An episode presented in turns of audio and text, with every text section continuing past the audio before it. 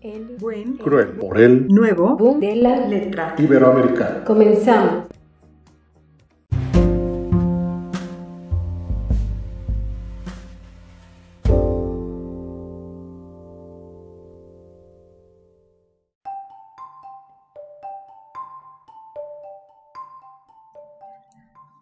Hola amigos, yo soy Patricia Rogel del Consejo Editorial del podcast El Buen Cruel. Hoy El Buen Cruel se viste de gala. Nosotros nos sentimos muy honrados y agradecidos por contar con la presencia de un joven escritor mexicano. Él es José Luis Madero Galán. Muchísimas gracias José Luis por otorgar este espacio para el podcast El Buen Cruel. Muchísimas gracias a ti y a todo el equipo que conforma El Buen Cruel, ya que los conocía desde hace ya bastante tiempo. Muchas gracias. Perfecto, gracias a ti José Luis. Les cuento, amable auditorio, que José Luis Madero Galán nació en la ciudad de Torreón, Coahuila, México. Tiene 27 años, es arquitecto de profesión y apasionado lector desde muy pequeño. Así pues, desde la infancia ha demostrado gran interés y entusiasmo por las siete artes, siendo la literatura, la pintura, la música, el cine y la arquitectura sus ramas favoritas, siendo esta última su licenciatura. Sus inicios en el mundo de las letras datan desde la preadolescencia, escribiendo cuentos para sí mismo, inspirándose en trabajos de Cormac McCarthy, Lewis y Tolkien, entre otros.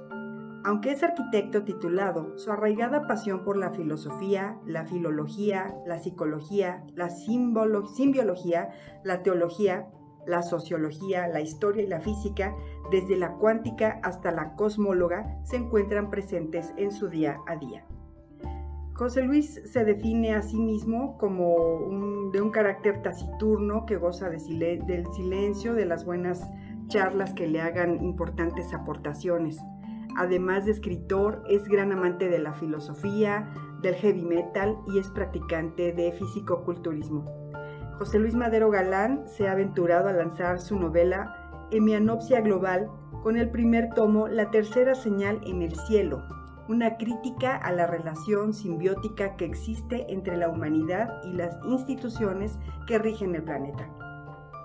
En este, su primer libro, La primera señal en el cielo, expone varios temas como la lucha de poder, el sexo, las traiciones y la violencia, además de que nos plantea interesantes interrogantes que nos obligan a meditar quiénes somos y hacia dónde vamos. José Luis, ¿voy bien? ¿Tú qué me dices? Eh, ¿qué, puedes decirnos tú, José Luis? Bueno, sí, la, tercera señal en el cielo es el primer libro de, como bien lo mencionaste, de la saga de Mi Global 1. Pretende hacer una, un ejercicio de conciencia al lector hacia dónde nos estamos dirigiendo, si estamos siendo dependientes de las instituciones que nos administran a nosotros, estas instituciones que son totalmente hegemónicas, que nos controlan, al mismo tiempo reprimen nuestros instintos más básicos.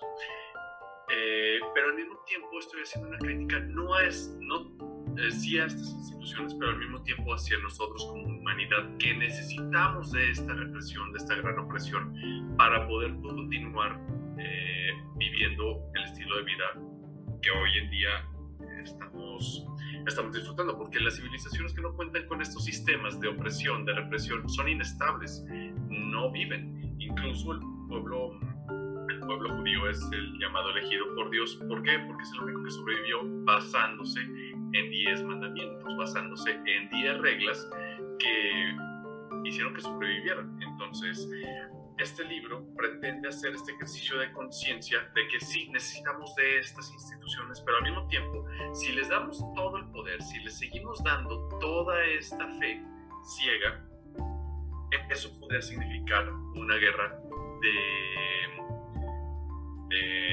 dimensiones totalmente globales. ¿Por qué? Porque la Segunda Guerra Mundial fue una guerra que se libró en, en lo que es Europa, en Asia, un poquito en el norte de África, sí, pero ningún nazi reconocido pisó Estados Unidos durante la Segunda Guerra Mundial. Ninguno, de Estados Unidos, América no sufrió de, ningún, de ninguna invasión, de ningún bombardeo. Bueno, Pearl Harbor es un tema que yo tomo muy aparte, los japoneses contra los estadounidenses, pero ya hay tanta conexión entre naciones, ya hay tanta dependencia dependencia entre naciones, que la siguiente guerra sí va a ser mundial y podría significar el fin de nuestra especie. Válgame, ok, muy bien. Bueno, ya nos hiciste una antesala de lo que va a tu libro. Eh, quería comentarte, José Luis, esta entrevista estará dividida en dos partes. Una de preguntas rápidas sobre ti, eh, algo que respondas lo más rápido que puedas. Esto es para que te sientas relajado y en confianza. Además es para que tus lectores conozcan más a la persona detrás de la obra. Son preguntas sencillas, no te preocupes, no es nada comprometedor, así que tú relájate, este es para que conozcamos un poco más sobre ti. A ver, José Luis. Muy bien. ¿Cuál es el desayuno ideal de José Luis en un domingo? Menudo con eh, café de olla. Ay, qué rico. Si yo te pidiera que me sugirieras una película, ¿cuál sería y por qué? El Señor de los Anillos, por su cinematografía, por su música, por su guion y por su maquillaje. Perfecto. En una tarde de verano por el campo, ¿qué es lo que prefiere José Luis? ¿Bicicleta o un paseo en bote? ¿O moto quizá? No sé. Paseo en bote. Ok. No me gustan las motos.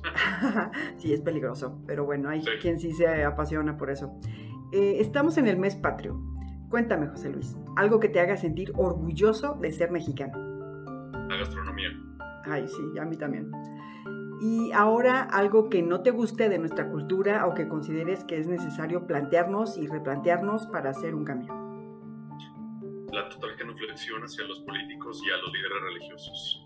De eso no estoy orgulloso. yo tampoco. Coincidimos en muchas cosas. Eh, si no hubieses elegido ser escritor, ¿te hubiese gustado expresarte en alguna otra de las bellas artes? Digo, eres arquitecto, pero el escritor, arquitecto y además otra, otra que te hubiera gustado?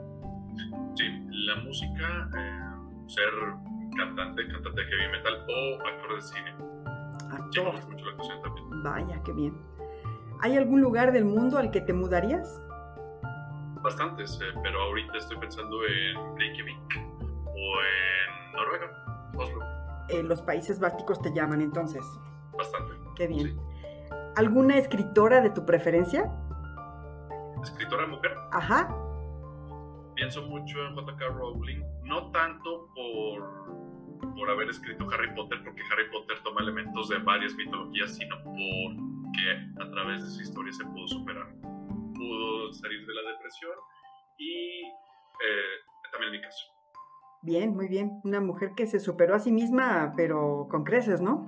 Sin duda, claro. Ah, José Luis, ¿guitarra eléctrica o batería? Guitarra eléctrica. Bien. Y para terminar con esta selección de preguntas rápidas, José Luis, a ver, ¿chocolates de envoltura dorada o gomitas con figuras de ositos de colores? chocolates de envoltura dorada, soy alérgico, pero me encantan. Chócalas, yo igual. Bueno, ahora sí, José Luis, estamos en materia. Tu obra, Emianopsia Global, una saga intensa en la que el primer libro es la tercera señal en el cielo. Primero que nada, permítenos conocer un poco más al escritor. Ya conocimos a José Luis, ahora vamos a, a, a entrar en la mente, en la en las entrañas, por así decir, de José Luis. Háblanos de tu formación como escritor. Todo ha sido autodidacta. Bueno, algo que cabe mencionar es que ni siquiera me considero un buen escritor, solamente escribí este libro para poder desahogarme y pues generar un poquito de conciencia. No he tomado clases de nada, de hecho, curiosamente, mm, los primero, las primeras páginas del, del primer capítulo fueron escritas en una clase. Yo estaba aburrido, quise escribir un libro, entonces dije, ah, pues me voy a meter a una clase de literatura. No me gustó. La primera tarea era escribir algo, lo que fuera, entonces dije, quiero escribir un libro, entonces pues por aquí vamos a empezar. No me gustó la clase pero, y me salí, pero eso pues creo que marcó un antes y un después, porque a lo mejor sin esa clase no hubiera iniciado. Yo escribí la primera vez a los 12 o 13 años en vacaciones de verano, porque pues compartía videojuegos con mi hermano, entonces cuando él estaba jugando, yo me entretenía escribiendo y así lo hice durante tres veranos consecutivos. Como no salía con amigos en aquel entonces, mm, me, entretenía escribiendo. Escribí tres historias, una inspirada en El laberinto del fauno, película de Guillermo del Toro, allá por el 2006, por ahí creo. La segunda, el segundo verano, inspirada, creo que sí, en Las Crónicas de Narnia de C.S. Lewis. Y la tercera, Sin lugar para los débiles de Cormac McCarthy. Y como que de ahí una especie de latencia porque dejé de escribir por mucho tiempo, comencé a dedicarme a la música, toco el teclado, empecé a escuchar mucha música de todo tipo. Dejé la música, luego empecé a estudiar arquitectura, dejé de estudiar arquitectura porque me gradué y comenzó la escritura de nuevo. Como que cada año en mi vida hay un arte distinto. Los únicos que han faltado han sido la danza y la escultura. Qué bien, o sea, súper completo, qué bien. Eh, esto que te iba a preguntar a continuación, ya me lo respondiste, iba a preguntarte cómo comenzó tu inquietud para escribir, pero bueno, ya, ya me dijiste. Y bueno, vamos a la que sigue. Eh, leí la dedicatoria de tu libro, La tercera señal en el cielo, y obviamente después de dedicar a tus familiares y amigos, me encontré por ahí algunos nombres que me resultaron familiares como Isaac A., Frederick N., Aldux H., entre otros. ¿Es casualidad o realmente son quienes me imagino? Yo creo que sí son quienes te imaginas, pero no están, eh, ellos no están tanto en las dedicaciones, están más bien en la lista de agradecimientos. Ah, ya, perdón. Sí, sí, por ejemplo, Frederick N., muy seguramente, uh, Frederick Nietzsche. Frederick Nietzsche, sí, eh, Aldous Huxley. Aldous Huxley. Ajá, Isaac Asimov. Isaac Asimov, Yuval Harari, Stephen Hawking, Noam Chomsky, Dan Brown. Stephen Hawking, claro, sí, sí, sí. Muy bien. San George, sí, todos ellos. Qué bien, qué bien. ¿Y por qué, por qué los mencionas? O sea, ¿te inspiran? Porque, eh, sí, eh, con su trabajo, erudición, imaginación, valentía, se concretaron varios pensamientos que o filosofías que yo sigo actualmente e hicieron que escribiera este libro. ¿Por qué? por ejemplo, mencionamos a Stephen Hawking. Él, pues sí, era escritor, pero él más bien era físico. él era doctor en física. El científico. Ah, cómo me dolió cuando se murió hace como tres años. Sí, sí, sí, ah, sí, sé quién es. Gracias, gracias a que empecé a leer Breve Historia del Tiempo, La Teoría del Todo, Los Agujeros Negros, yo dije, bueno, quizás lo que me enseñaron de pequeño en relación a la religión quizás no es del todo cierto. Entonces, a ver, pues vamos a estudiar un poquito más de física. Hace dos años comencé a estudiar física de manera, pues, totalmente autodidacta. No tengo ni títulos, ni diplomados, ni nada por el estilo, pero voy a empezar a resolver problemas para quitarme el aburrimiento los fines de semana. Entonces, sí, todas estas personas en los agradecimientos sí ayudaron a formar mi carácter, a formar mi, razón, mi razonamiento y pues también mi forma de escribir y de expresarme. Muy bien, perfecto. Sí, pues es que son personalidades, eh, como bien dices, eh, con una mente tremendamente creativa y con gente que ha hecho eh, grandes aportaciones. Stephen Hawking, desde luego, es alguien admirable por su condición física, por todo el problema que tuvo de salud y, ser un científico de ese nivel es, bueno, ni siquiera es catalogable la, la, grandeza de él, ¿no? Yo creo que es este pues tremendo, tremendo, tremendo personaje. Eh, por ahí también eh, leí, José Luis, eh, que citas a personajes como Edward Snowden y Julian Assange. Hoy por hoy son personalidades francamente marcados por el tiempo, gente que además de brillante es valiente, ya que se enfrentaron a gobiernos e instituciones que los han obligado a mantenerse cautivos. ¿Qué significa la valentía para José Luis Madero? mantenerse firme en sus creencias a pesar de las adversidades, a pesar de asesinatos, torturas, amenazas, sobornos, chantajes. Y muchas personas creen que ellos dos, Edward Snowden y Julian Assange, son personas cobardes porque traicionaron, algunos dicen, a sus propios gobiernos, pero lo hicieron en pos de una de, de información, de revelar información que está siendo oculta. Wikileaks ha revelado mucha información que los gobiernos no querían que se supieran. Sí, que les incomoda. Sí, Edward Snowden ni se diga. Y ellos sí aparecen en las dedicatorias. Ojalá algún día alguno de ellos lo pueda leer. Ojalá Julian Assange antes de que lo maten en una cárcel. Seguramente ese, es su destino. Oh. ojalá pueda saber un poquito de esto. Pues sí, sí, sí, es que sí, es, son eh, personas que pues como por eso eh, dirigí la pregunta hacia ese término, hacia la valentía, porque efectivamente han sido eh, personalidades que no han tenido temor alguno para revelar cosas que, pues, sobre todo a ciertos gobiernos y a ciertas instituciones les han causado urticaria, ¿no? Bueno, hemianopsia no es un término que logre entender cualquiera. ¿Por qué elegiste este título para tu obra? Hemianopsia es un padecimiento médico, eh, voy a utilizar un poquito de terminología médica, significa ceguera o visión defectuosa en el campo visual. Ocurre en uno o en los dos ojos. Sucede tras lesiones detrás de, la decusación quiasmática. ¿Qué significa todo esto? La persona que padece enianopsia puede tener cosas enfrente y no las ve por problemas no en sus ojos, sino en sus nervios ópticos. Y entonces la alegoría que se le da a esto, Emianopsia Global, es mira lo que está pasando en el mundo, lo que está sucediendo con tus políticos, con tu religión, con las personas que sigues en tus redes sociales, eh, con las personas que sigues eh, por las películas que hacen.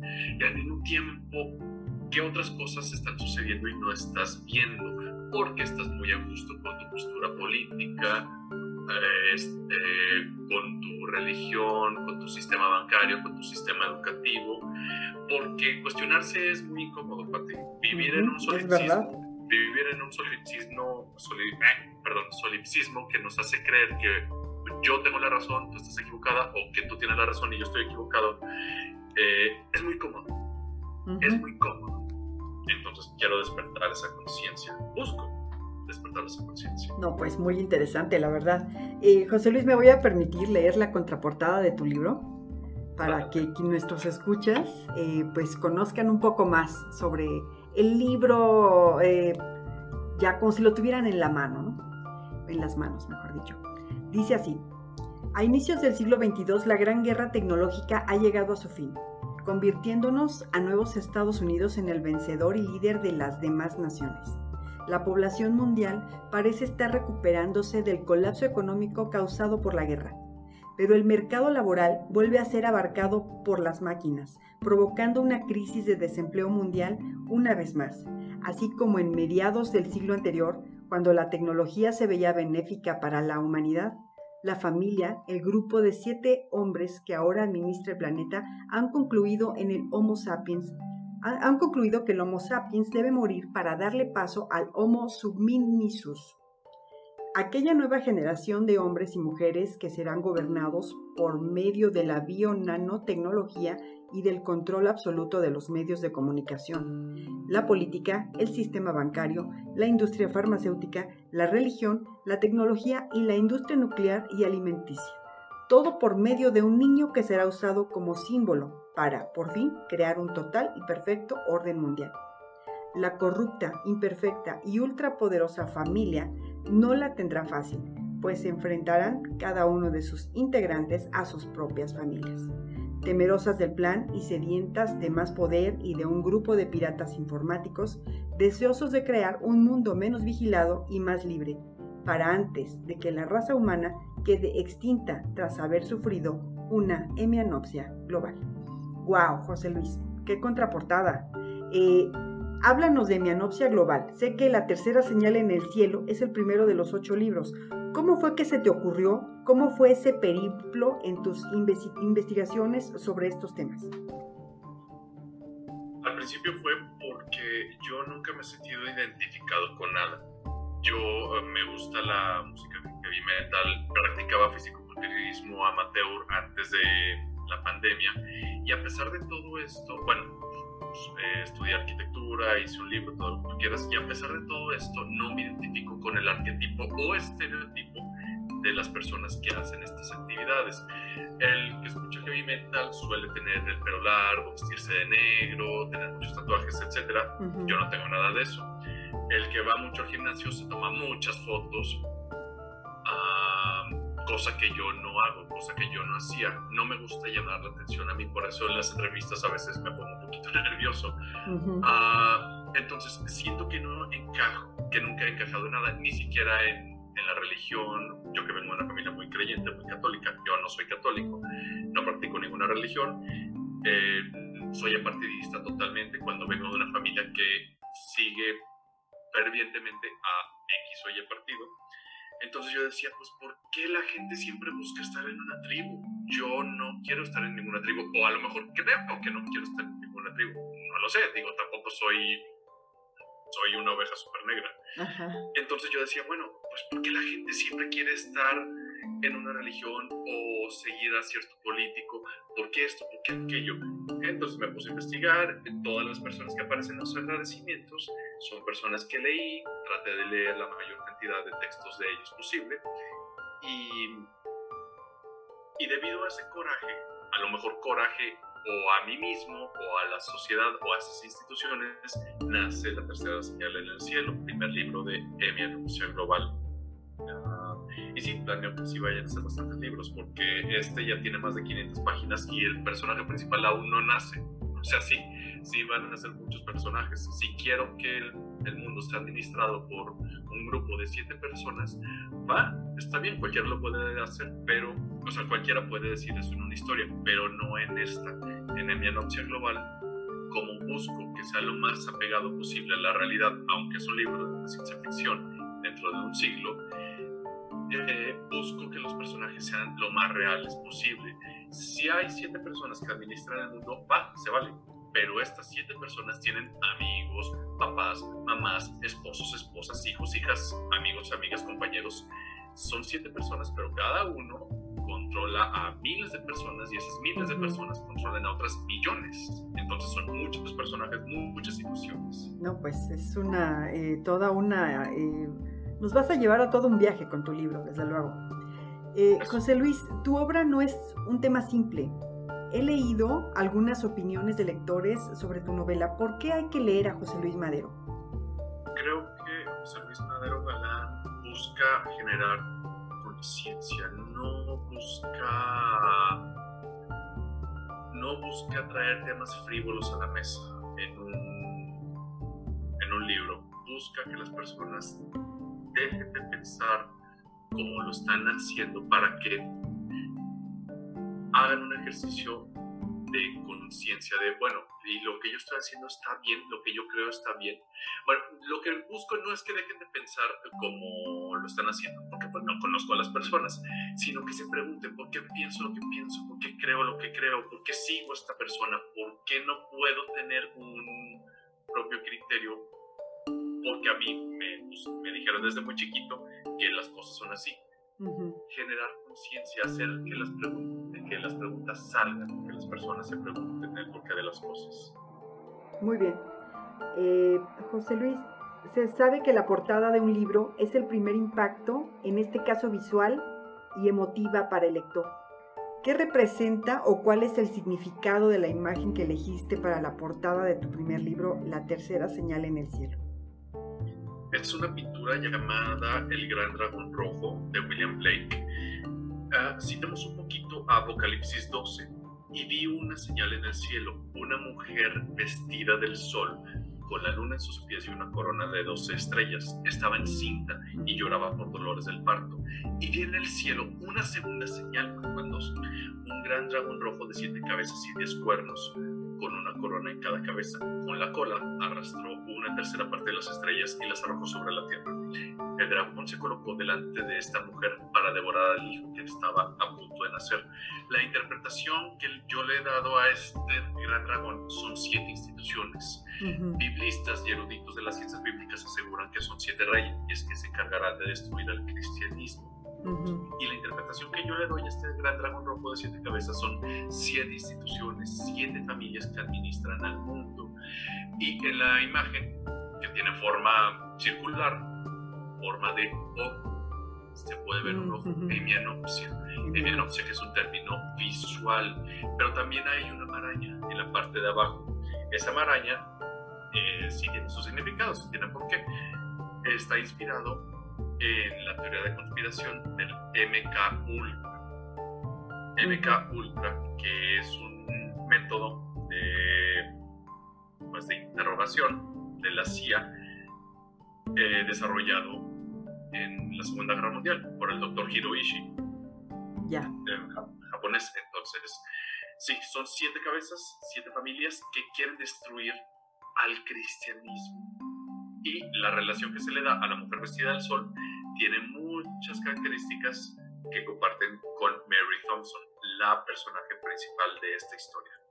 Wow, perfecto. O sea que todo está perfectamente hilado. Eh, José Luis, me llama mucho la atención la frase que citaste sobre el gran lingüista y filósofo norteamericano Noam Chomsky. La población general no sabe lo que está ocurriendo y ni siquiera sabe que no lo sabe. Desde que la humanidad comenzó a poblar este planeta, se han dado diversas situaciones y cada era o tiempo dice o cuenta que son tiempos convulsos.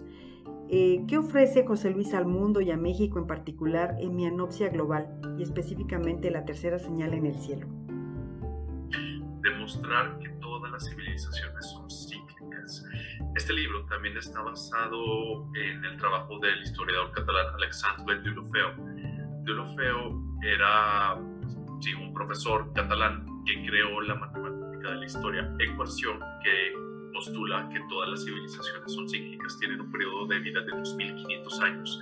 Y aunque nuestra era tiene, bueno, decimos que estamos en el 2021 después del nacimiento de Cristo, pero todas estas civilizaciones eh, tienen un periodo de vida de 2500 años. Sucedió con los acadios, con los sumerios, con los incas, con los romanos, con todos estos grandes imperios que se decían invencibles y a pesar de todo cayeron.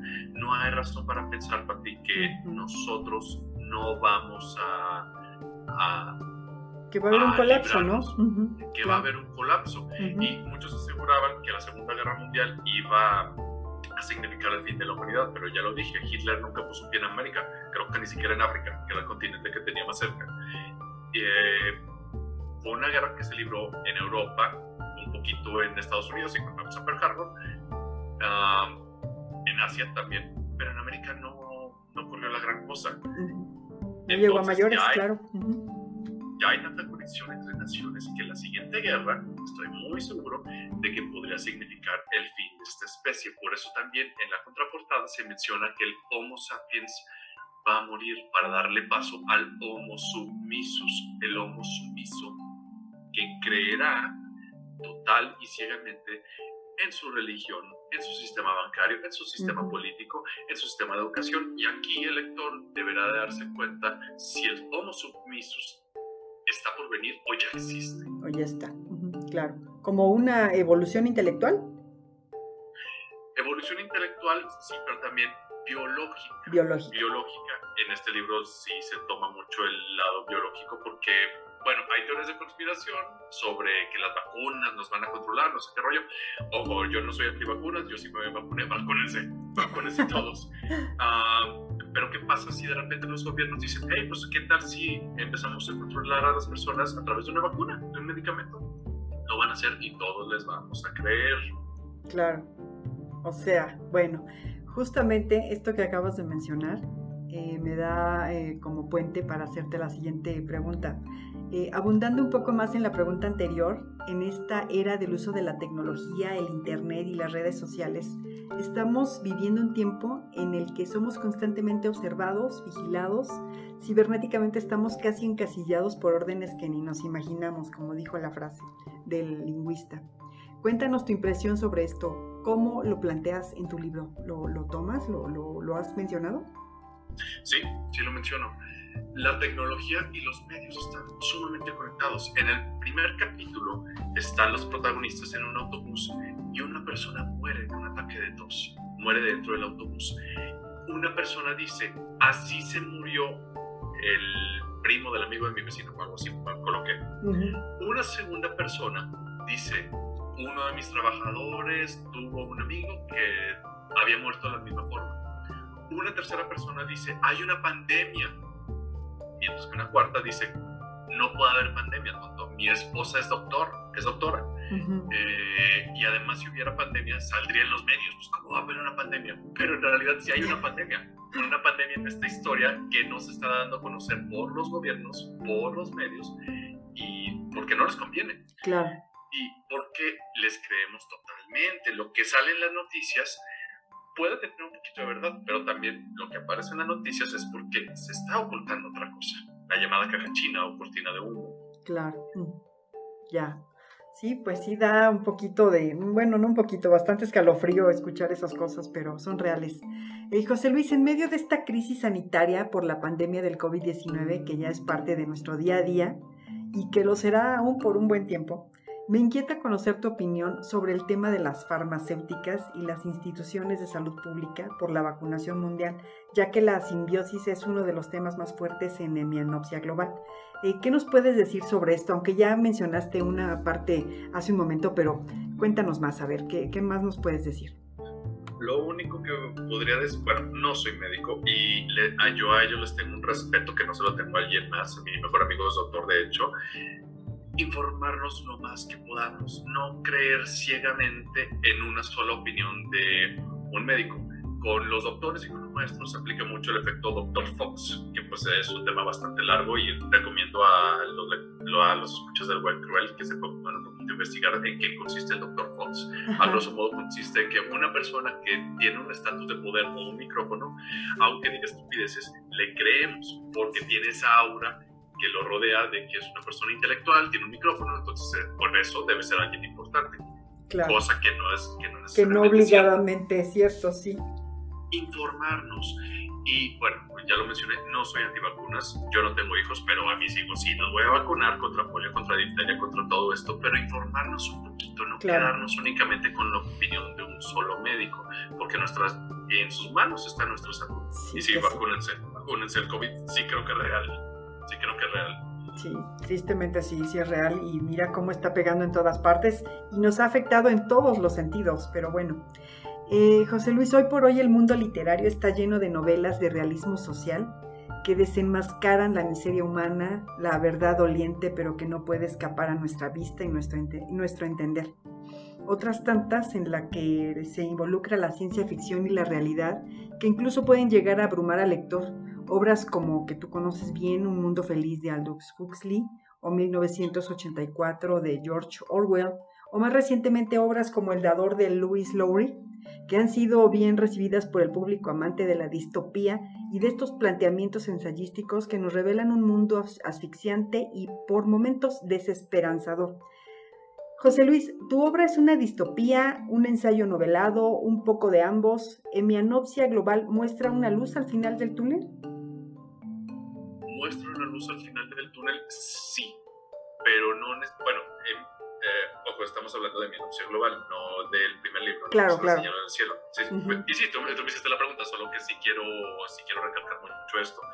Si es esperanzador, no necesariamente para la humanidad, porque somos egoístas, creemos que nosotros somos, eh, somos los más importantes del planeta. Ajá. Es, tiene un poquito de esperanza, pero para la vida, no necesariamente la vida humana. La vida humana es sumamente frágil y un, y un organismo microscópico lo está comprobando. Si hay esperanza para la vida, no necesariamente para la vida humana, porque sí soy de la idea, Pati, de que si continuamos por este camino, vamos a nuestra autodestrucción. sí, sí lo. Definitivamente, sí, tienes toda la razón, es muy cierto. Eh, bueno, parafraseando a Charles Dickens, él decía que era el mejor de los tiempos, era el peor de los tiempos. ¿Tú crees que es así? En su novela, bueno, perdón, no mencioné que esto lo dice en su novela Historia de dos ciudades. Te repito la frase, era el mejor de los tiempos, era el peor de los tiempos. ¿Crees que estamos en algo parecido? Aunque él lo escribió en la época victoriana, entonces, pues eh, quizá podríamos traer todo eso a esta época. ¿Estamos en ese tiempo parecido en aquel? Ah, ¿Era el mejor de los tiempos? ¿Era el peor de los tiempos? Pienso que estamos mejor. Actualmente estamos mejor. Eh, bueno, al menos aquí en México no hay, no hay depredadores, no hay eh, sí creo que estamos mucho mejor ahorita que en la época victoriana hace más de un siglo, pero en palabras de Voltaire, el sonido está lleno de los zapatos de madera que suben y sandalias de seda que bajan. ¿Qué significa esto? Que las personas trabajadoras, personas con zapatos de madera, crean buenos tiempos y las personas con sandalias de seda creamos malos tiempos. Vivimos muy cómodos, Pati vivimos actualmente muy cómodos, no sabemos lo que es la, la, adversidad. y esto nos está haciendo muy egoístas. Y eso se puede ver en las redes sociales, redes del ego, que consisten en hacernos creer que somos únicos, que el mundo nos, nos lo debe todo a nosotros. Eh, y eso va a causar muchos conflictos. Yo sí creo que ahorita estamos mejor, pero si ahorita estamos mejor, significa que en un futuro, quizás no muy lejano, van a venir tiempos muy difíciles. Muy bien. Ok. Eh, José Luis, hoy por hoy no es fácil publicar un libro. No es sencillo que un editorial dé oportunidad a un escritor joven. ¿Cuál fue tu experiencia al buscar una, editorial que apostara por tu obra? Sí, fue difícil. Me comuniqué primero con editoriales de México, del, continente más que nada. Hablé a México, hablé a Colombia, Argentina, creo que también a Chile. es más creo que hasta a Ecuador no sé, hablé a varios países de este continente y los, bueno, muchos no me contestaron, la minoría me decía o no va mucho con nosotros, o sea, con su sello, porque somos un sello más así, somos un sello más así. Entonces dije, pues bueno, pues vámonos a España. Ahí también ocurrió lo mismo.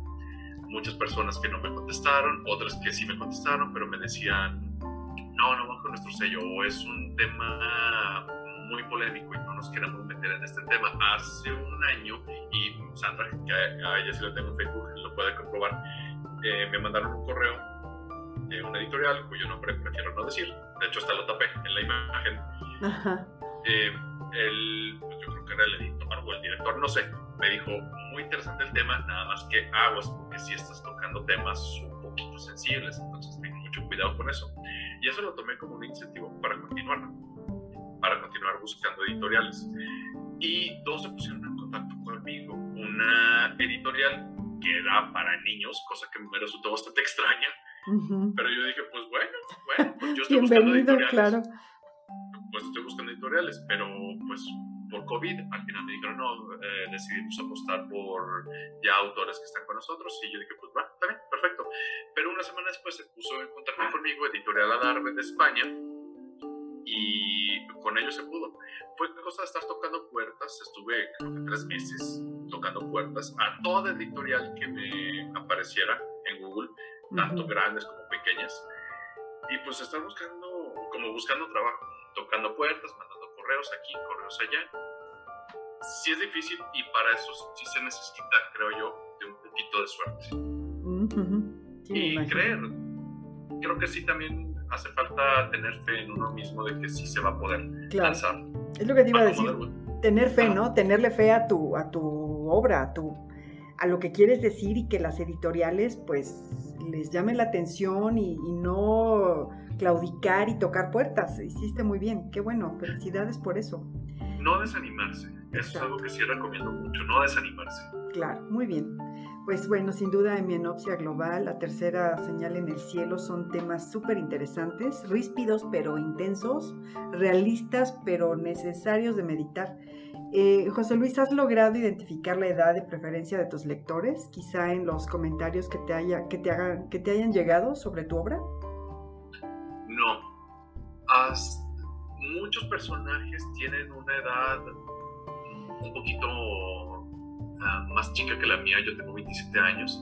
¿Por qué? Porque esta historia planeo que concluya ya por el 2150 aproximadamente. Entonces, pues sí, no especifico en qué año está desarrollada la obra, pero estoy pensando mucho en que sea dentro de exactamente 100 años, en el 2120, 2121. Ah, pues sí pienso mucho en la chaviza, porque a, final de cuentas algunos personajes tienen su edad, pero concluyendo ya van a ser más grandes, van a crecer junto a ellos. Pero no, la edad no, no, me interesa tanto la edad. No te encasillas en sí demasiado por la gente joven, o sea, sin, este tema es para todos, ¿no? Para todo el que se interese en estas cuestiones tan actuales, tan incluso relacionadas con la ciencia, con, la vida misma, ¿no? Entonces creo que sí, es, va dirigido a todo mundo. Te iba a preguntar, eh, ¿cómo ha sido la recepción de tu obra? ¿Dónde eh, identificas dónde está la mayoría de tus lectores? ¿En qué país, digamos?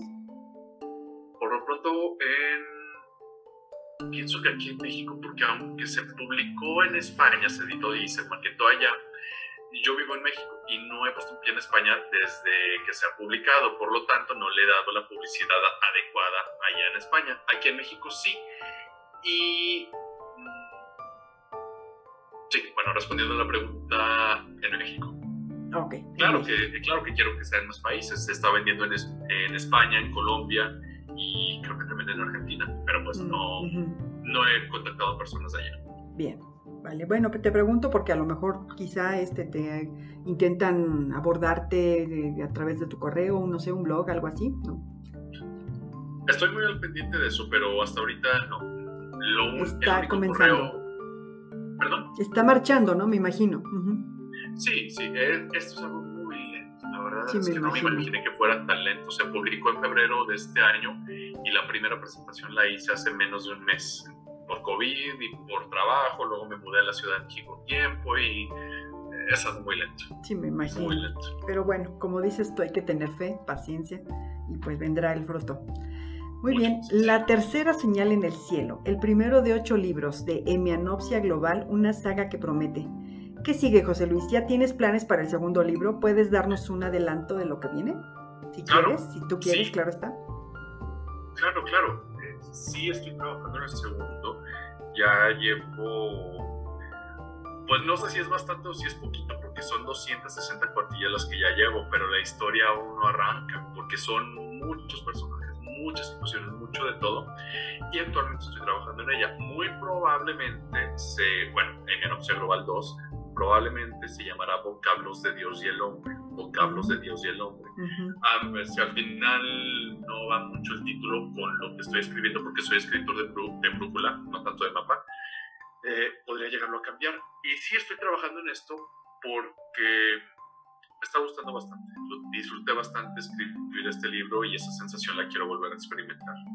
Y cómo continúa exactamente después de que termina el primero, cuando aparece esta tercera señal en el cielo. Recordemos que en la Biblia solo se mencionan dos. Yo interpreto una tercera. El último capítulo de este libro se llama La tercera señal en el cielo. Cada capítulo lleva su nombre. Bien, muy bien, perfecto. Ya para terminar, José Luis, ¿dónde puede adquirirse tu libro? ¿En qué formatos está disponible? Comparte para nuestro auditorio tus redes sociales, correo electrónico, blog, ¿Algo más que desees agregar tú al respecto? Claro, gracias. Se puede encontrar en Simaco para los del norte del país. Se puede encontrar en Gandhi sobre pedido. En ambos formatos se puede conseguir en físico y en electrónico. Se puede conseguir en Amazon, en el corte inglés para la gente de España, España, España en librería de la U, en ay, Dios mío, es que son, eh, son varias, son varias, pero no las tengo a la mano. Librería de la U, Nube, pero las más conocidas son Gandhi, Amazon, Simaco.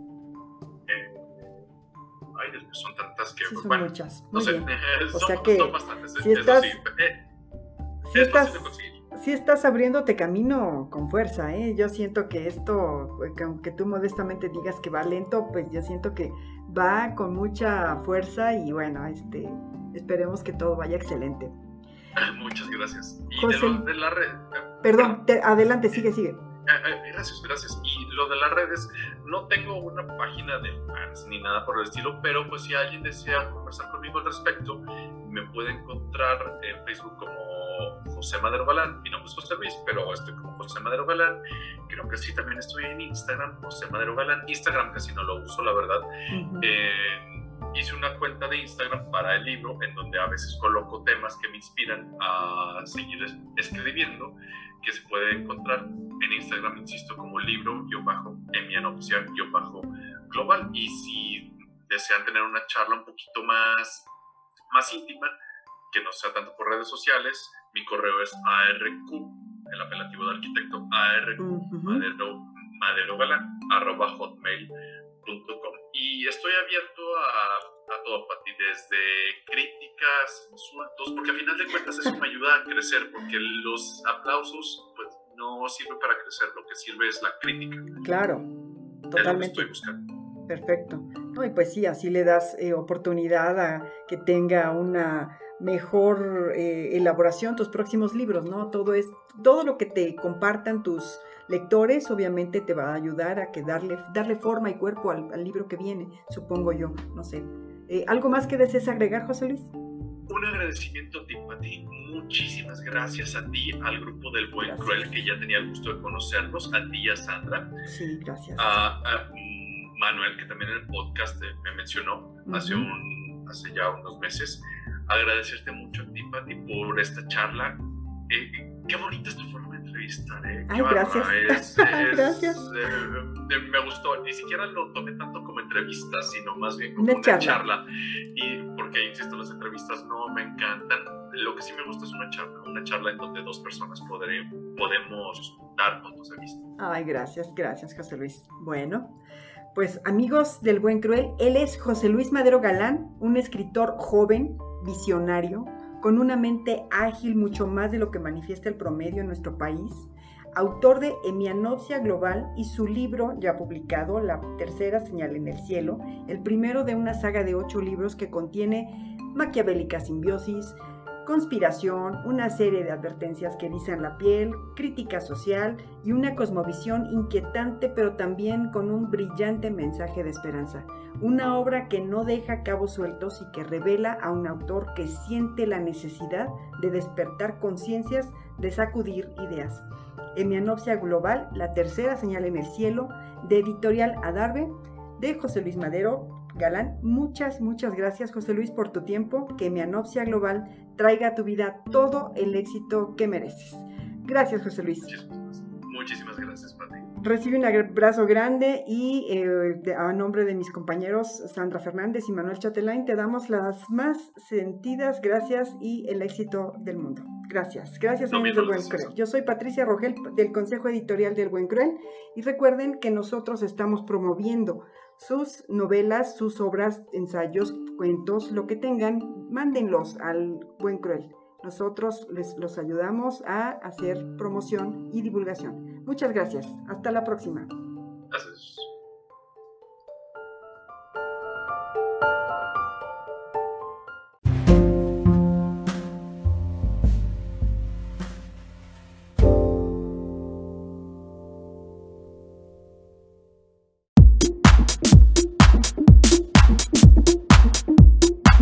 Y así termina un episodio más de El buen cruel por el nuevo boom de la letra iberoamericana.